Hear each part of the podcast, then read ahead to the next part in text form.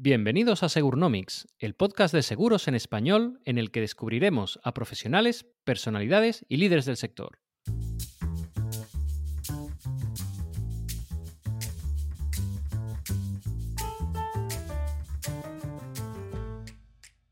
Eh, vi la oportunidad de, de conseguir que en la mente del cliente mi, o sea, mi propuesta siempre fuese más barata que, la propuesta original. Entonces lo que hice es dirigirme a las personas que tienen un seguro de vida en la actualidad y para todas y cada una de ellas tengo un precio mejor que el que tienen actualmente. Y el precio es, es, conocido siempre a priori, que es un 30% menos si vienen de un banco o un 15% menos si vienen de una aseguradora.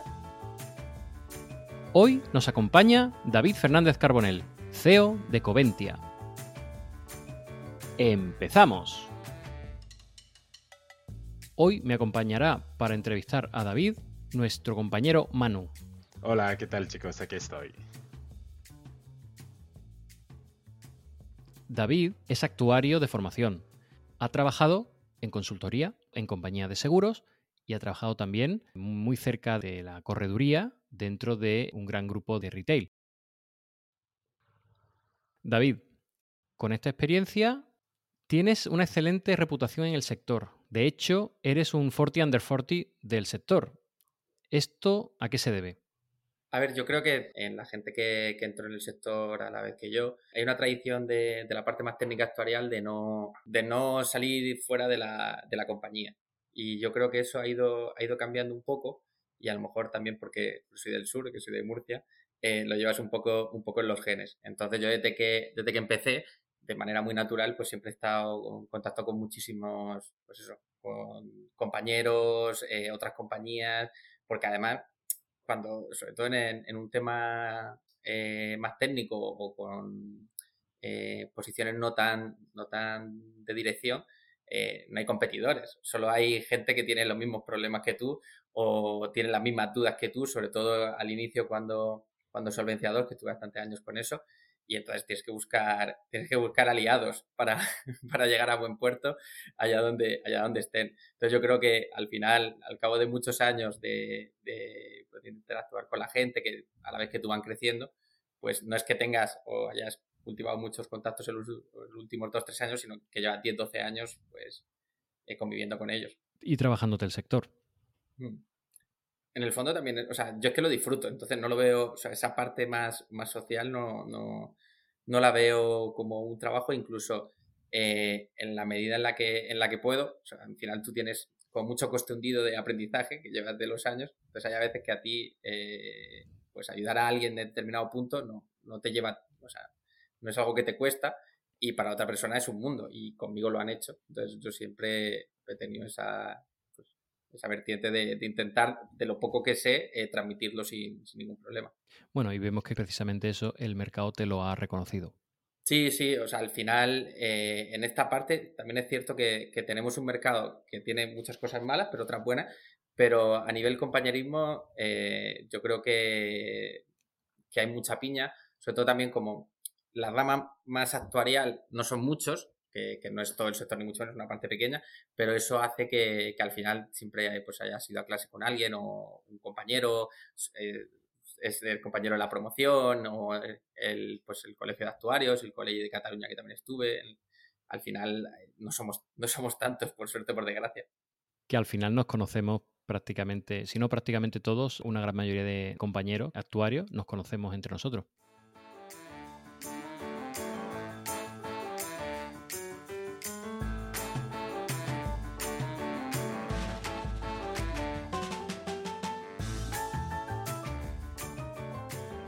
Oye, que, una cosa que, siempre todo el mundo nos pregunta, ¿no? De por qué acabas en seguros y demás. Nosotros queríamos un poco cambiar esta pregunta y queríamos hablar de tu, de una cosa que todo el mundo se acuerda, ¿no? La, primera vez, pero es, hablamos de la primera vez en seguros.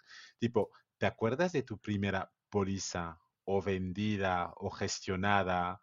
O incluso la primera póliza que tenías que, bueno, primer contrato que tenías que, que trabajar, ¿te acuerdas de esto o no? A ver, yo es que de la parte de, por qué terminas en seguros, creo que pasa como casi todos los actuarios, que nos gusta la parte financiera y luego la parte que da trabajo es la actuarial. Entonces, cuando yo estudiaba era una licenciatura y la parte financiera era, tenía un peso muy, muy potente de derivados, eh, gestión de carteras, pero luego terminas con, trabajando donde, donde, había, donde había trabajo y menos competencia. Y respecto a tu pregunta, yo es que, claro, empecé en consultoría actuarial en, en, bueno, en Deloitte y mis primeros proyectos eran mucho más cercanos, bueno, realmente eran M&A's, solvencia, estaban bastante más alejados de la operativa del día a día. Y luego el siguiente trabajo que tuve era de director de riesgos en DAS, que es de donde conocí a Emilio, del grupo Ergo y Minifree.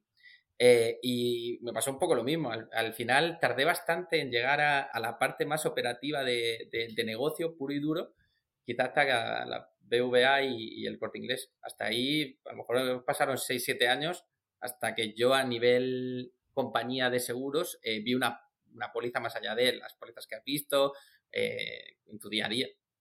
Entonces, quizás no soy, no soy el camino más típico en ese aspecto. no te creas que somos tan pocos, ¿eh? No te creas que somos tan pocos los que hemos trabajado, pues bueno, una trayectoria parecida. Em, empezando en consultoría y siguiendo en compañía, pero quizá a un nivel más corporativo. Que, claro, tu, camino y el mío, ahí hasta ese punto es, casi igual. Claro.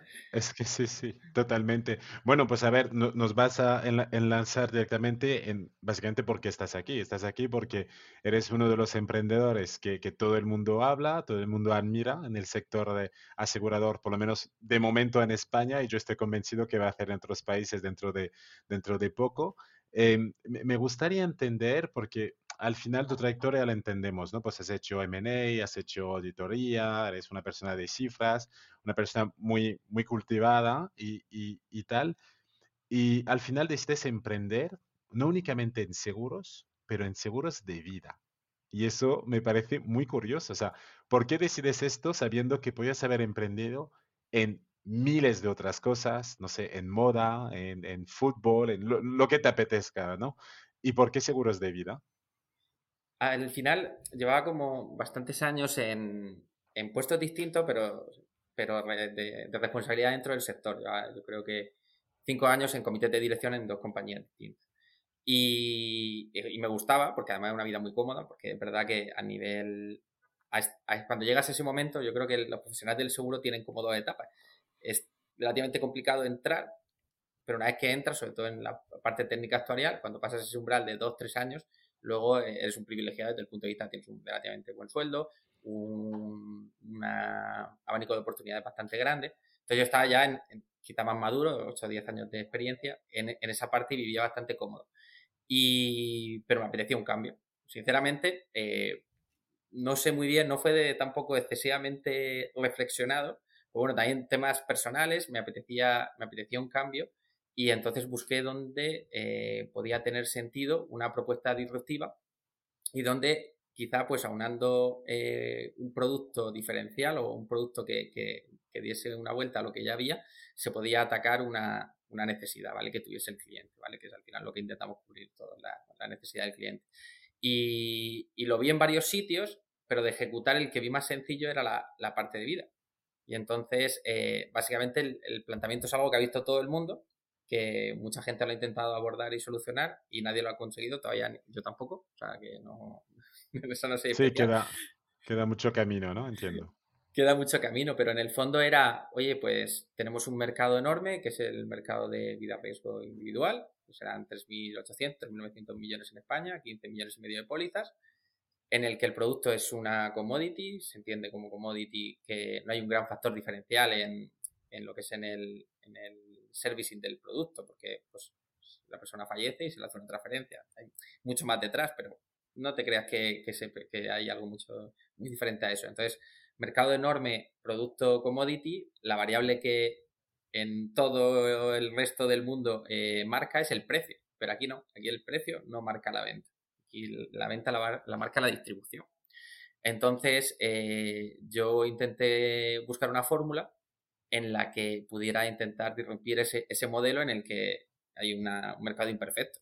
Porque no, al final es como si vendiésemos tornillos y, y, el tornillo que se vendiese mucho más caro, que es en este caso el seguro de vida de la banca, fuera el que más se vendiese. No tendría, no tendría mucho sentido. Y entonces eh, vi la oportunidad de, de, conseguir que en la mente del cliente mi, o sea, mi propuesta siempre fuese más barata que, que, la propuesta original. Entonces lo que hice es dirigirme a las personas que tienen un seguro de vida en la actualidad y para todas y cada una de ellas tengo un precio mejor que el que tienen actualmente. Y el precio es, es conocido siempre a priori, que es un 30% menos si vienen de un banco o un 15% menos si vienen de una aseguradora. Y como solo me dirijo a las personas que ya tienen un seguro de vida, porque no quiero generarle la necesidad de tener un seguro de vida, sino simplemente generarles, cubrir la necesidad de pagar menos por su seguro de vida, pues no hago cuestionario de salud hasta 600.000 euros de capital, que eso era un poco también, un, que quizás fue lo que más me costó de convencer a seguro y demás, el no hacer cuestionario de salud de ningún tipo. Entonces, básicamente, el modelo es traspaso automático, mejora de precio, mismas coberturas y es un cuestionario de salud. Entonces, con ese producto yo pensaba que sería más fácil el penetrar en el mercado y conseguir una cuota de mercado aunque fuese pequeña, pero bueno, la, como eh, conocemos en el sector, la, realidad luego es, complicada y, sí. que nos está yendo bien, pero mucho más lento de lo, que, de lo que nos gustaría. Me parece muy interesante lo que has comentado de no querer generar una necesidad a un cliente. Eso me parece que está muy bien y que además te da un plus de, no sé si decirlo, de ética, eh, de, bueno, eh, al final lo que estás intentando es mejorar la situación de un cliente que ya posee un producto. Podríamos decir también que en ese sentido, Coventia lo que está haciendo es una función de arbitraje. O sea, sobre el papel, o sea, hay dos, hay dos partes. Una que al final el generar una necesidad, sobre todo en un seguro de vida, es muy complejo y es una lucha que yo no quería tener con el cliente. Y, otra que sí que es cierto que, pues, no sé si concepto arbitraje, pero en el fondo si yo, si yo llegase a unas cuotas importantes de mercado, pues lo que conseguiría es que esos márgenes tan abultados de seguro de vida riesgo, pues eh, disminuirlo, porque aquí el que, el que sale, o sea, el que más trozo del pastel se queda es el cliente, que se queda un 30% de todo. Claro. O sea, es, esa es la realidad. A veces tengo problemas con los distribuidores porque dicen, dale menos al cliente y dame más a mí. Yo, ya, pero el producto, el producto es así, ¿vale? Y la gente le cuesta interiorizar que es que el, que se queda aquí, el que más gana es, es el cliente y creo que es como, como, tiene, que, como tiene que ser. Claro. Eh, yo me refería en este sentido un poco más al tema de que aquí creo que más o menos todos podemos identificar que eh, los precios, bueno, yo es algo que yo también he analizado por mi cuenta, ¿no? los precios de los eh, seguros en general, vida, no vida, que van vía Canal Banca Seguros, suelen estar, llamémoslo, relativamente por encima de la media del mercado. Entonces, ahí es donde venía yo a decir el tema del arbitraje, porque si tú, llamémoslo que pescas en, clientes de banca seguro, en los cuales eh, los márgenes para el, por los precios que hay son en promedio, pues eso, eh, es lo que tú has dicho. Vienes eh, si vienes de banca seguros, eh, te voy a hacer más descuento que si vienes de una compañía tradicional. ¿Cómo llegas a lanzarte, a soltar la caña en el, en el agua de la distribución o, bueno, o del cliente de banca seguros? Claro, ahí hay una, una parte, sobre todo al principio, que tiene que ser. Cuando vienes del, o sea, cuando tienes experiencia en el sector, tienes eh, ciertos aprendizajes, como que no se venden seguros por internet de manera masiva, y esto, esto, ya lo sabes. Entonces, la parte buena, eso ya lo tenía, lo tenía ganado. También tenía ganado que yo sé que, que, por, por, muy exitoso que fuese, eh, un éxito increíble sería el 1,5 o 2% del mercado. Lo digo por poner siempre en contexto, por es un mercado muy, muy grande. Entonces, a veces me decían, oye, ¿y la banca cómo se va a defender? pues la realidad que no se ha defendido, porque en el fondo no va a poner en cuestión el 98% de su cartera porque le ataques un 1 o un 2%, que ojalá tuviese yo un 1 o un 2%, muchísimo menos. Entonces, ahí sí que es cierto que, que, no, me daba, no me daba especialmente pues ni reparo ni miedo. Además, yo trabajo en una banca seguro, yo conozco y sigo manteniendo amistad con ellos y, y a ver, eh, eh, esto, es, esto es un tema de que se lo permite el regulador, se lo permite el cliente y o sea, y, lo que yo creo que hay que hacer es luchar con las armas que tiene cada uno y, y Coventia pues dice, oye, pues yo tengo esta propuesta y si luego el cliente eh, no logramos convencerle, pues es algo que estaremos haciendo nosotros mal. Está, muy bien que, hables del cliente, me, gusta ¿no? esta, visión que, tienes. Estaba explicando que el cliente se, se queda con, con, más. ¿Tú crees que el cliente esto lo valora? Porque muchas veces en innovación hay cosas que queremos poner en marcha, desarrollar, eh, estamos convencidos que el cliente quiere, quiere lo que estamos haciendo. De hecho, el cliente lo dice que, que lo quiere, pero a veces no lo valora. Ah, después de tantos meses eh, que, que, tienes tu proyecto, que tienes su buena reputación, eh, tú estás viendo que el cliente diga, bueno, estoy valorando lo que me están ofreciendo. A ver, el, cliente de seguros no es que el cliente sea diferente, o sea, el cliente seguro sea diferente, pero el comportamiento del cliente para con el seguro es muy peculiar, muy particular. O sea, luego ese cliente puede ser digital, puede hacer muchas cosas eh, y, comportarse de una manera totalmente distinta para cómo se comporta o cómo es su relación con el seguro. Entonces eso hay que entenderlo. O sea, que no es que... O sea, el, yo creo que eso, que el cliente tiene un comportamiento para con los seguros muy peculiar que, a lo mejor no tiene para con la banca electrónica o para con su, comunicación o su interrelación eh, contractual y comercial con la banca. Entonces, eh, estoy muy de acuerdo contigo, Manu, que desde el sector pecamos mucho en producto. Diseñamos producto y decimos esto, joder, si el producto es muy bueno, el cliente lo, va a querer, por lo cual, porque es un producto muy bueno. Y muchas veces no pensamos en qué necesidad cubre para el cliente. O sea, si el cliente tiene una necesidad. O sea, yo a veces me encuentro en el cliente de, en este caso, que es un cliente que tiene un seguro de vida caro, ¿vale? Hay gente que no tiene, no tiene la necesidad de, de, cambiarlo. ¿Por qué? Porque eh, para él en su mente hablar de ese seguro de vida es un pain, es un dolor, es un momento incómodo. Entonces es como el que le habla del dentista. Entonces, puede haber un dentista más barato, pero es que a lo mejor hay gente que no, que no le gusta hablar del dentista. Entonces, es, complicado, por eso es tan importante la distribución en sobrevida, porque necesito poner tu mente y tu momento, eh, pararte para hablar de ese seguro que no te apetece. Entonces, en, en el sector muchas veces eh, damos por hecho que como el producto es bueno, porque generalmente diseñamos buenos productos, que el cliente va a estar interesado en gastar su tiempo en algo relacionado con el seguro. Y no suele estar interesado. O sea, en su prioridad del día, cuando se levanta una persona, en sus 10 cosas de su checklist no está hablar de seguros.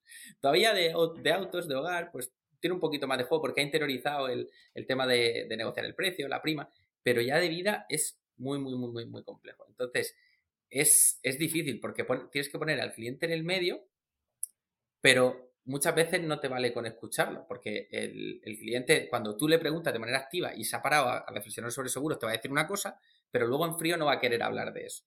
Aquí hay una cosa de. Nosotros estamos en el programa de lanzadera y hay cosas que, yo creo que son muy extrapolables, esto explica mucho su modelo. Entonces, y va contracorriente de lo que te diría cualquier consultor estratégico. Pero bueno, a ellos les, da bastante, les tiene bastante éxito. Y ellos dicen una cosa que yo creo que es bastante cierta, que es que el cliente no quiere eh, decidir, quiere acertar. Pero que si tú le preguntas al cliente si quiere 10 eh, marcas de leche o una, te va a decir 10. Pero en el fondo lo que quiere es acertar con la leche que elige. Entonces, lo que consideran aquí es que ellos son los expertos y te van a decir, oye, Manu, esto es lo que tú tienes que tomar. Y si me equivoco, échame la culpa. Y, ese modelo, que es un poco anti, intuitivo eh, le ha llevado a tener un 25-26% de cuota de mercado, que eso no pasa en ningún lugar de Europa, eh, en una cadena como Mercadona. Y creo que a veces en seguros pecamos un poco de eso, de consideramos, hacemos focus group de alguien que se ha sentado a hablar de seguros, porque lo hemos pagado, entonces se ha sentado y habla de seguros, y en ese, pero el problema es ponerle en ese mood de, querer hablar y eso es lo complicado y por eso siempre digo que lo más importante en el mundo del seguro a día de hoy no debería ser así, pero lo es, es la distribución. Sí, Sí, sí, totalmente estoy, estoy contigo. Además, eh, em, usas este ejemplo ¿no? de las marcas de leches. Cuando hablamos de behavioral science, el conocimiento de las personas y demás, eh, hay una marca como es el Aldi, ¿no? Que Aldi lo que hizo para, cambiar y atacar mejor sus mercados es reducir eh, los números de productos que tenía para reducir las elecciones del cliente. Con lo cual, cuando tú llegas, ya no tienes eh, tres, cuatro, cinco eh, bebidas, ¿no? Eh, como de leche, sino vas a tener como dos o tres opciones y lo que te permite rápidamente acertar, como tú lo has dicho, ¿no? Y yo creo que al final es también un elemento que tenemos que tener mucho en cuenta con el, con el cliente. Oye, nos has explicado, nos has definido un poco Covencia, lo que estás haciendo. A mí hay una parte que me gustaría volver un poquito, poquito atrás, porque lo hemos sobre, sobrevolado, es el hecho de que tú encuentras una oportunidad que es la del seguro de vida. Eh, tienes ganas de cambiar, pero no te has dado miedo, o sea, cambiar. Dije, oye, voy a dejar este puesto que tengo, porque hay que saber que David tenía un puesto, muy buen puesto en el sector.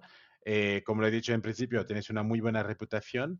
eh, dejar toda esta comodidad o todo este bienestar que tenemos en el sector para lanzarte a, a, emprender y además en un producto que mucha gente necesita pero que nadie quiere. El miedo, ¿no? A ver, más que la parte buena es que, que al final somos unos privilegiados. Entonces somos unos privilegiados y eso no se acaba de un día a otro. O sea, lo que quiero decir es que eh, yo sabía perfectamente que mejor o peor, si me iba mal, eh, pues tenía, tenía mi, mi, hueco en el, en el sector. Y eso, es un, y eso es una suerte, porque en el fondo, a lo mejor si, si, emprendo durante 10 años y vuelvo dentro de 10 años, pues no lo sé, ¿vale? Pero en periodos de 2, 3 años yo tenía claro que, que, no había ningún problema en volver al sector en un puesto relativamente parecido. O sea, a lo mejor un poco peor o tienes suerte y un poco mejor.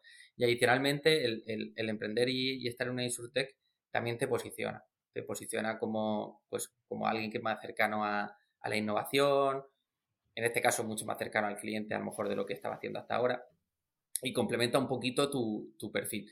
Dicho lo cual, es, eh, emprender es una vida muchísimo más dura que, que, estar en corporate, sobre todo en nuestros niveles, de, de, tener suerte de tener un muy buen salario, un horario que, bueno, pues trabajar 45 horas, pero no vas a trabajar muchísimo más que eso.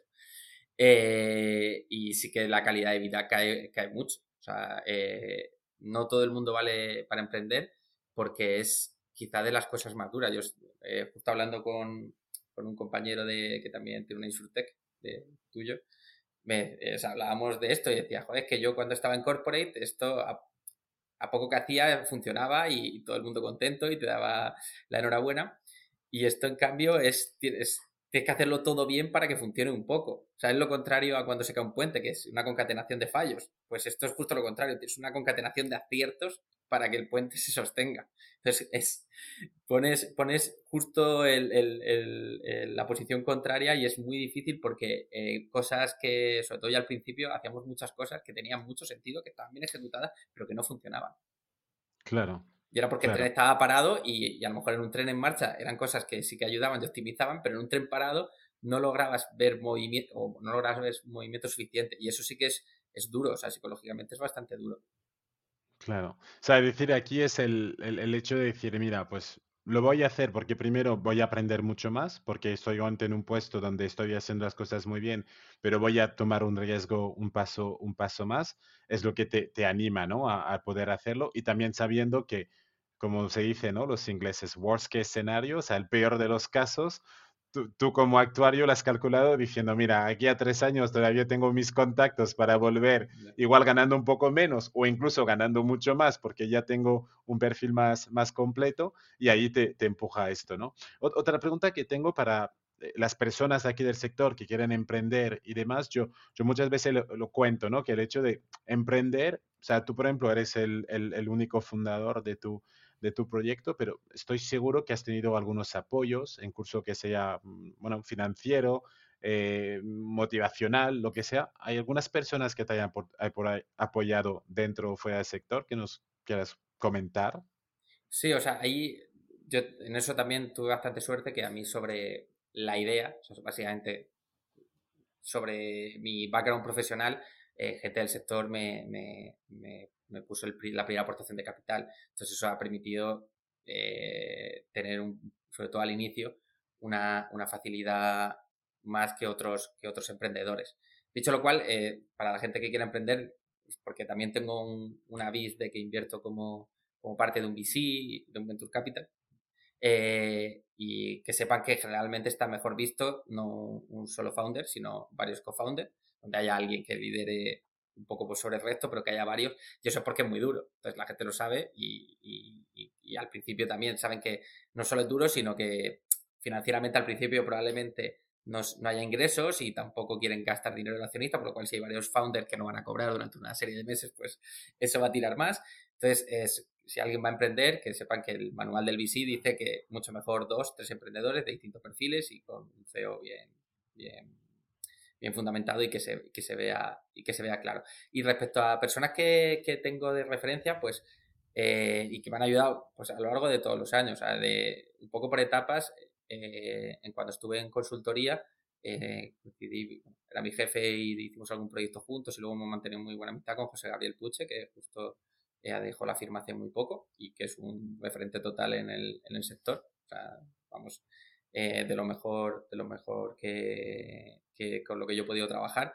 Y luego en DAS, que sí que, me, que fue el siguiente paso y que además eh, me ha apoyado mucho, y incluso Covente y demás, eh, está Jordi Rivera, que era el consejero delegado, también hasta hace, hasta hace poco, y, una persona con un perfil muy innovador, muy emprendedor, de autoemprendimiento, siempre queriendo hacer cosas, que eso también la verdad que da mucho gusto. Y luego cuando estuve en la banca seguro, estuve con, con Amalio Verbel, que, que se, ahora está como socio director en una, una Before, que, que probablemente es, pues, es, es, yo creo que sin duda el mejor jefe que he tenido porque era alguien que tenía aunaba muchísimo conocimiento, con mucha dedicación al equipo y, y encima es que es muy buena persona, pues lo considero un amigo personal. Y, y entonces eh, aprendí, aprendí mucho, mucho, mucho. Y luego ya en el corte inglés tuve bastantes compañeros en el comité de dirección de los cuales pude, pude, aprender, pude aprender bastante. Incluso de, esa etapa del corte inglés, un, gran apoyo que hemos tenido siempre ha sido que cuando yo estaba en, en, el, en el corte inglés tuve la suerte de hacer proyectos transversales que no tenían solo que ver con seguros y ahí coincidí con el que en ese momento era el, el presidente de, de, la compañía, del corte inglés, Jesús Nuño y que, que es un, uno de los accionistas de, la empresa y que me ha apoyado desde el principio y, siempre, y siempre me ha, ayudado mucho y tanto con consejos como pues con contactos y es también muy, muy de agradecer. Al final es muy variado. Totalmente, totalmente. Y, y en este último que, que comentas, porque claro, eh, el último perfil que nos presenta es una persona con la cual has trabajado, que te ha visto trabajar y después tú decides romper digamos, eh, eh, totalmente tu carrera y, lanzarte y le convences a invertir dentro de tu proyecto, a ser uno de tus accionistas. O sea, eso es la brutal.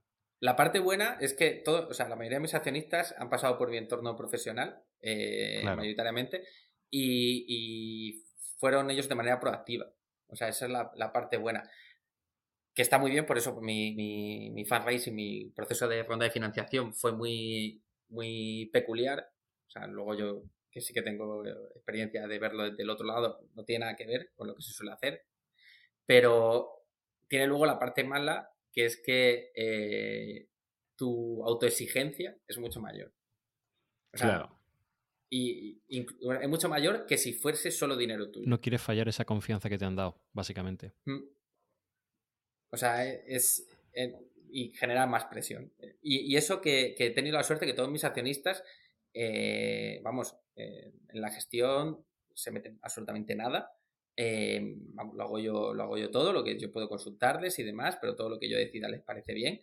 O sea que en esa parte no he tenido, vamos, nada que, nada que objetar. Pero es yo, por lo menos en mi posición, que para mí hubiera sido mucho más fácil perder, o sea, si llegado el momento perder mi dinero que el, el dinero de el otros. Dinero de, claro que los conoces, porque igual que eso, pues a lo mejor no, no tengo el mismo compromiso con. tenemos ENISA, que es, no sé si lo conoces, pues es un, ente público que da, que da préstamos, no, préstamos participativos, no puedo devolver el, ENISA, eh, me da. O sea, lo voy a devolver. Sí, hombre, si no pudiese, el compromiso no es lo mismo. Pero te duele menos el compromiso personal que tienes, la relación personal que tienes con, con tus, digamos, mentores, apoyos, amigos. Sí, sí, sí. Eso sí, que, eso sí que se nota. Pero bueno, o sea, yo creo que compensa. O sea, en el fondo, el, eh, cuando tú emprendes hay momentos muy duros y, que cuando tú llames, oye, mira, en esta situación fastidiada, eh, oye, lo que, lo que tú quieras, o si lo quieres dejar, eh, lo entendemos sin ningún problema. O sea, cosas así te, dan, mucho gusto. Totalmente. Y has, has comentado el tema de, la autoexigencia, de la presión que tú mismo te generas a ti mismo precisamente por, por esa responsabilidad que tienes de coger el dinero de otros e invertirlo. Em, yendo un poco más a la parte personal, ¿cómo llevas el tema de la presión? ¿Cómo gestionas esa presión en momentos, no sé si puntuales, eh, de manera sistemática? ¿Cómo haces para, para hombre, estás en una, en una situación en la que eh, obviamente te estás autoexigiendo, pero, pero obviamente ahí está, tienes una, responsabilidad grande. ¿Cómo gestionas esa presión a nivel personal que se te pueda ir creciendo en un momento dado? Ahí siempre he gestionado bastante bien el estrés, que, eso, eso es, positivo, pero es verdad que aquí tiene una parte mala, de, sobre todo al principio, que siempre yo he intentado tener una visión relativamente estratégica y dar algún paso atrás. Eh, cuando estás en una startup y, eh, tan inicial, eh, tienes mucho trabajo operativo, porque al final es, eres un poco un hombre orquesta y eso muy, a veces te, a nivel cabeza, es como tener la mente nublada. O sea, yo me he notado momentos en, estos dos años en lo que he dicho, estoy más tonto. O sea, literalmente lo habla con gente del sector y digo, oye, se nota que, estoy, estoy tan en tareas operativas y tan en sacar esto que eso hace que, tengas un, pequeño bloqueo. Eh, que no te quita de, estar en el día a día y de trabajar, pero te hace un pequeño bloqueo. Entonces, yo creo que aquí la suerte de estar en lanzadera es que tienes muchos emprendedores que están más o menos en tu situación, que eso también se comparte bastante. Y luego a mí me va muy bien eh, tanto hacer ejercicio como, como, meditar, las dos cosas. O sea, y cuando no puedo, me desequilibrio un poco. O sea, justo ahora, haciendo, cuando al fútbol me lesioné la semana pasada, entonces ahora no puedo hacer ejercicio y noto un poquillo, o sea, que, que, me sobrepasa esa parte. Pero, pero he tenido la suerte de siempre, de manera consciente, gestionar muy bien el estrés, que luego, de manera inconsciente, pues tienes, sale por, por otro sitio. Pero es, es, es, complicado, ¿eh? O sea, el, el, yo lo que sí recomiendo a los emprendedores es intentar, o sea, al final emprender es, es ir, encima de una ola, de otra y de otra. Entonces, en el, sé que es fácil decirlo, pero en el resto de elementos de tu vida, intentar tener estabilidad y simplificar, porque ya es muy complejo lo otro. Eh, entonces, pues a nivel personal tener apoyos, eh, eh, estar estable emocionalmente, porque si no es muy, muy, muy difícil. Mucho, y hay mucha gente que no puede. Muchos platos que giran al mismo tiempo. Sí, entonces es, complicado. Es que la verdad es que no conozco a nadie nadie que, haya emprendido en el sector, sobre todo en Insurtech, que nos conocemos todos, que haya dicho, oye, mira, que esto era más fácil de lo que yo pensaba o no, he tenido esa, suerte de, oye, yo salí y de repente empecé a vender y, dije... Y, y todo funcionó.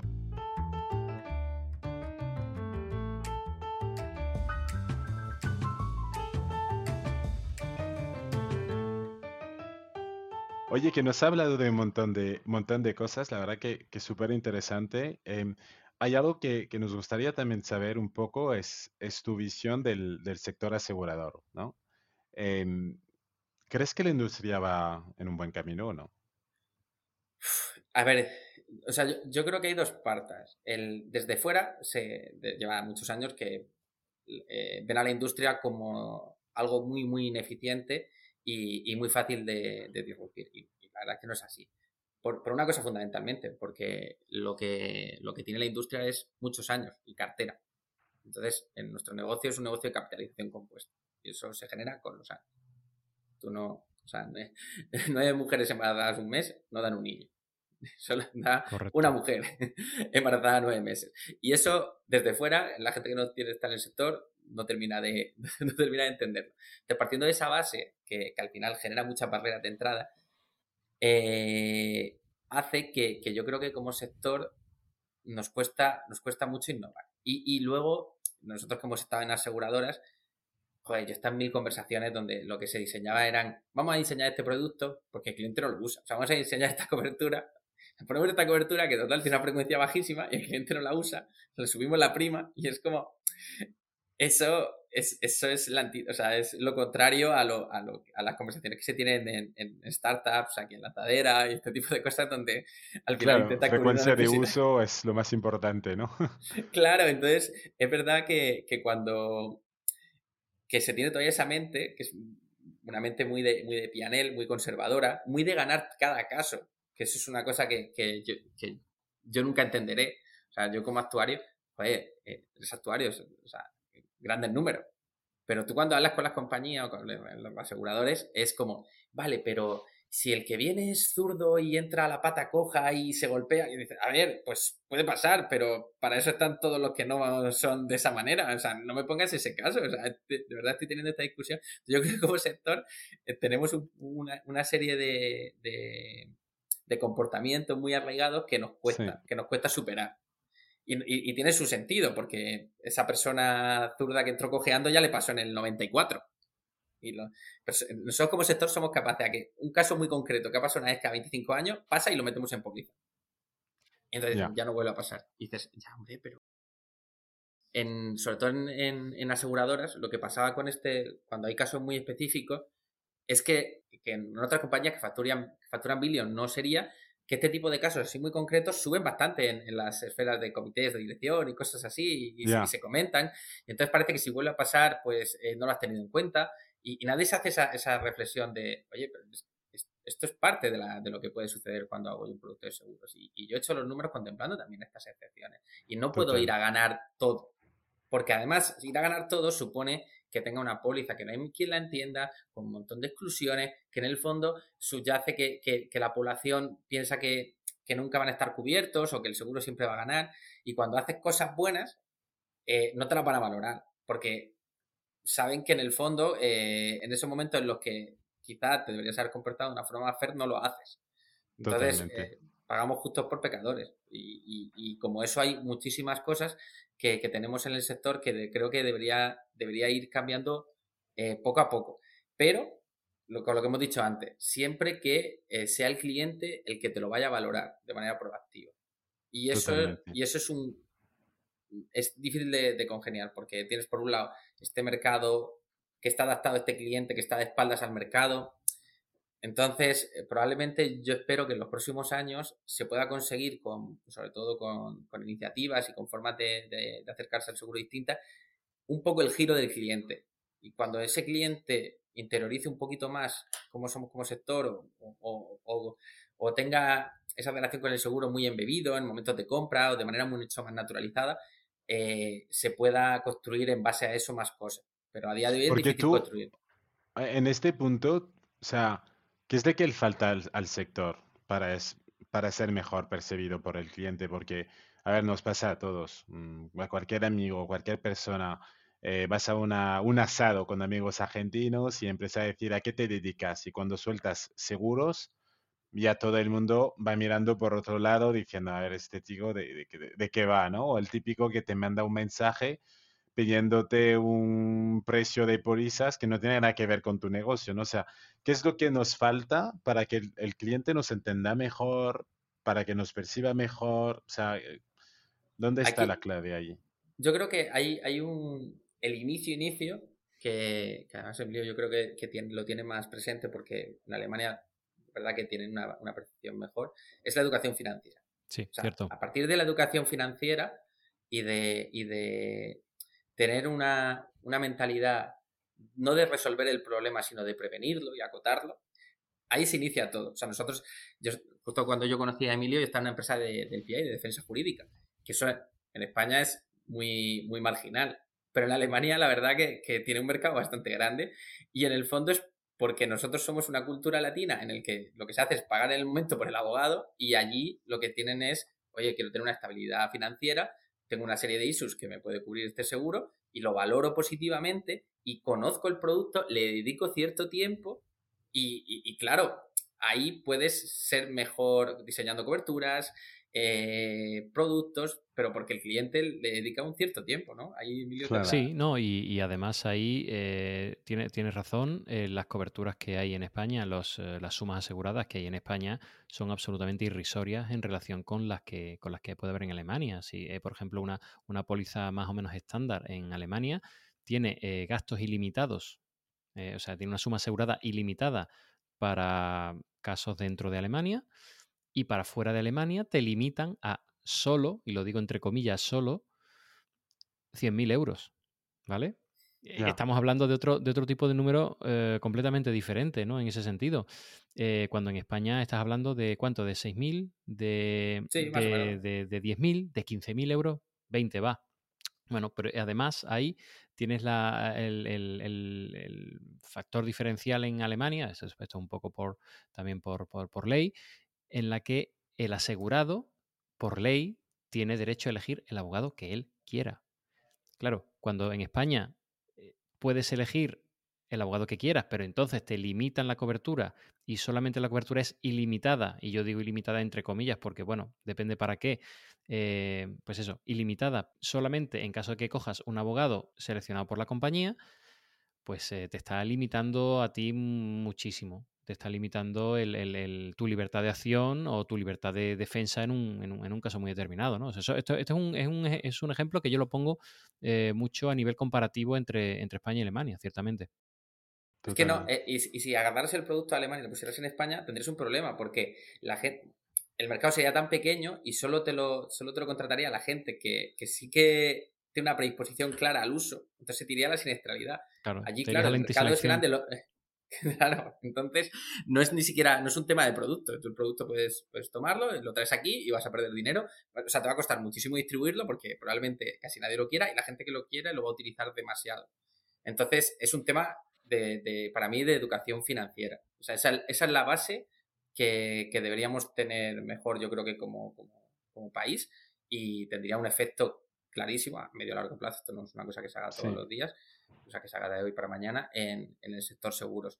Y, y el, en el corto, corto plazo, para mí es simplificar coberturas, eh, de dar lo que de verdad el cliente quiere pagar. Eh, tenemos unas pólizas de multirriesgo hogar que eso, que eso o sea, porque si tienes una póliza con la cantidad de coberturas que tiene un multirriesgo hogar, pues si fuese todo incluido, que es lo que entiende el cliente cuando le das 46 páginas de condicionado, un todo pues riesgo, todo riesgo. Bueno, antiguamente existía y yo recuerdo pues eh, un familiar mío que tenía una póliza todo riesgo, tuvo un siniestro, se lo pagaron pero le, le cancelaron la póliza y era una persona que llevaba pagando, pues no sé, 20, 25, 30 años esa póliza y se la cancelaron para darle una multirriesgo que no tenía nada que ver con el todo riesgo, sino que ahí empezaban a cortar por todos sitios, ¿no?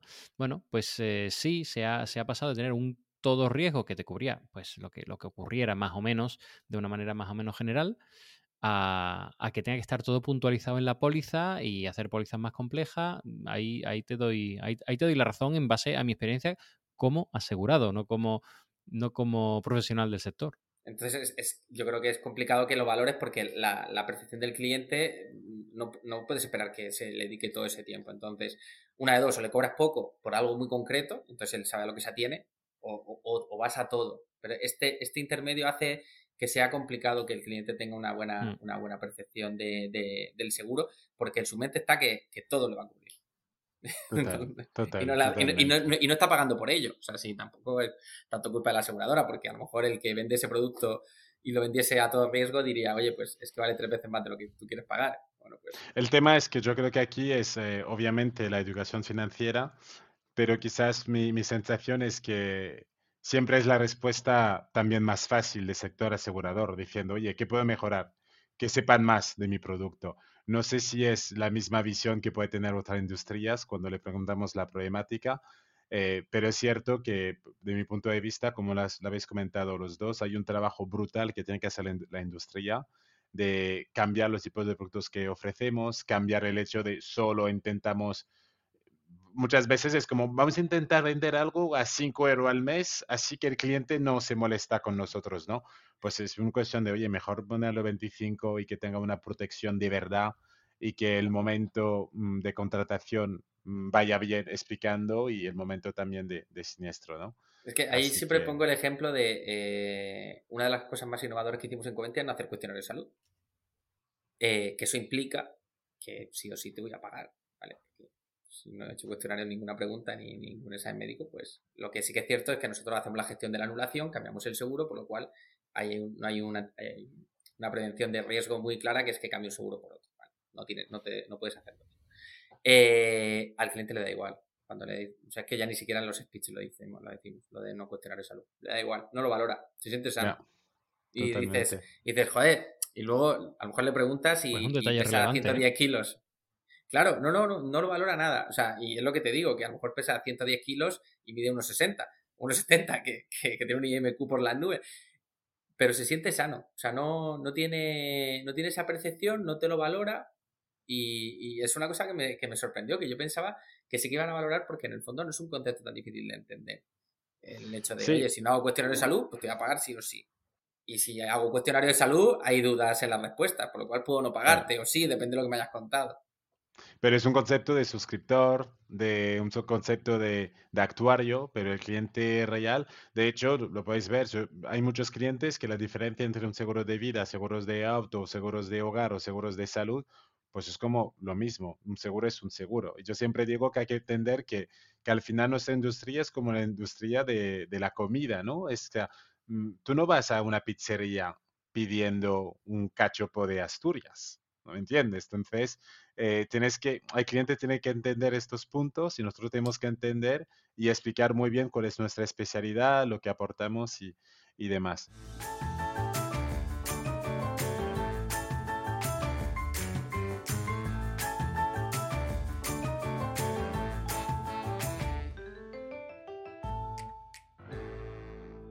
Oye, no queremos robarte mucho más tiempo, porque la verdad yo creo que nos seguiríamos todavía una hora hablando contigo, pero ya estamos llegando al, al, final, al, al fin de, de, todo esto.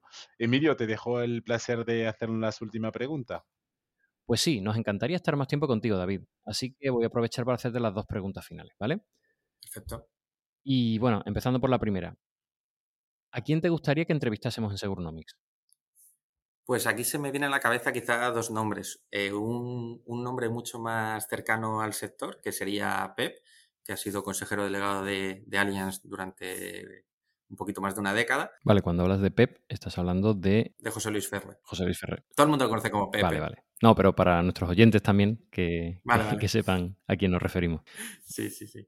Y quizá otro nombre que sería Iñaki Berenguer, que para mí es uno de los mejores emprendedores probablemente de los últimos 20, 30 años en, en España y que su penúltima aventura eh, estuvo relacionada con el mundo de los seguros, ya que fundó eh, Cover Wallet, que fue vendida a ON. Entonces yo creo que es una persona de dentro y una persona de fuera que pueden aportar eh, visiones distintas sobre, sobre el sector.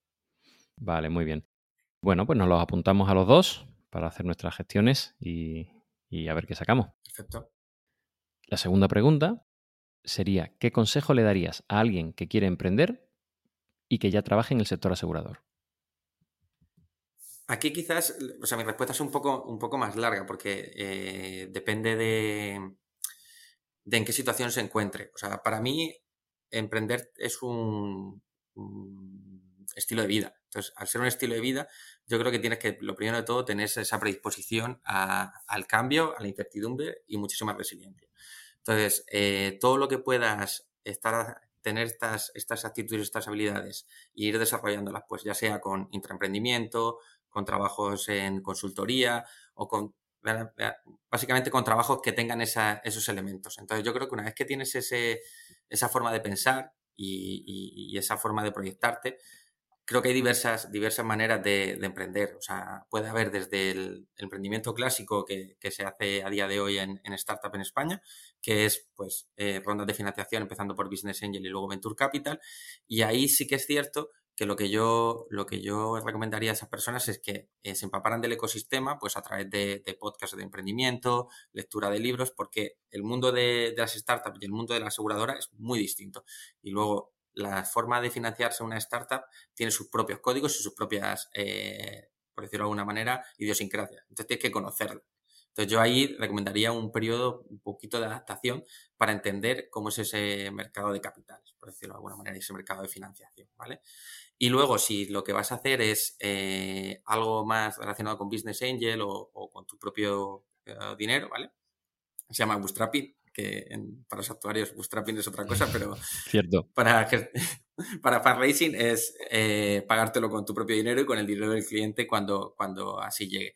Pues ahí lo que harías es eh, tener muy claro y pedir ayuda en los aspectos que no, que no conozcas, porque no todo el mundo sabe todo y pues, constituir una, una sociedad no es complicado, pero puedes cometer fallos muy graves por, por no hacerlo con, con una persona adecuada. Entonces, pues eh, ir con un bufete que además eh, sale, no, no, es mucho dinero, ni mucho menos.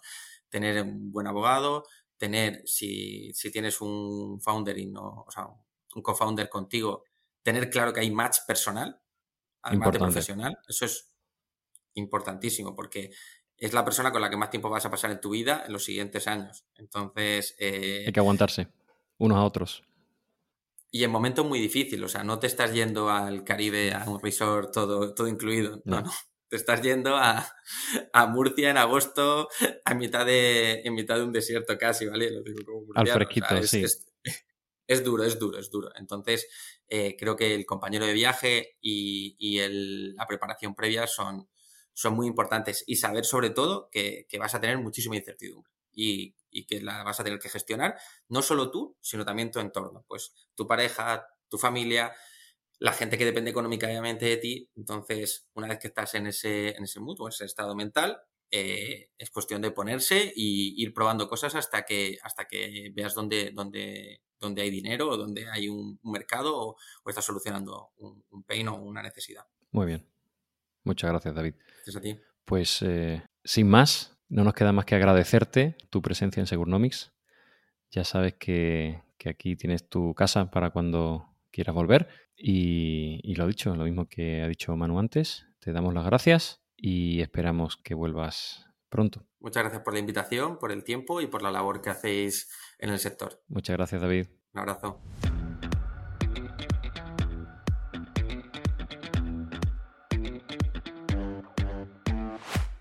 Y hasta aquí nuestro episodio de hoy de Segurnomics. Esperamos que hayas disfrutado escuchándonos y que te haya servido de inspiración. Si te gusta nuestro contenido, danos por favor tu like 5 estrellas a ser posible y déjanos también una breve reseña con tu opinión en tu plataforma de podcast habitual. Cada opinión de nuestros oyentes es increíblemente útil para el crecimiento de este podcast. Puedes escucharnos en las principales plataformas del mercado: Apple Podcast, Google Podcast, Spotify, Amazon Music, Evox y muchas más.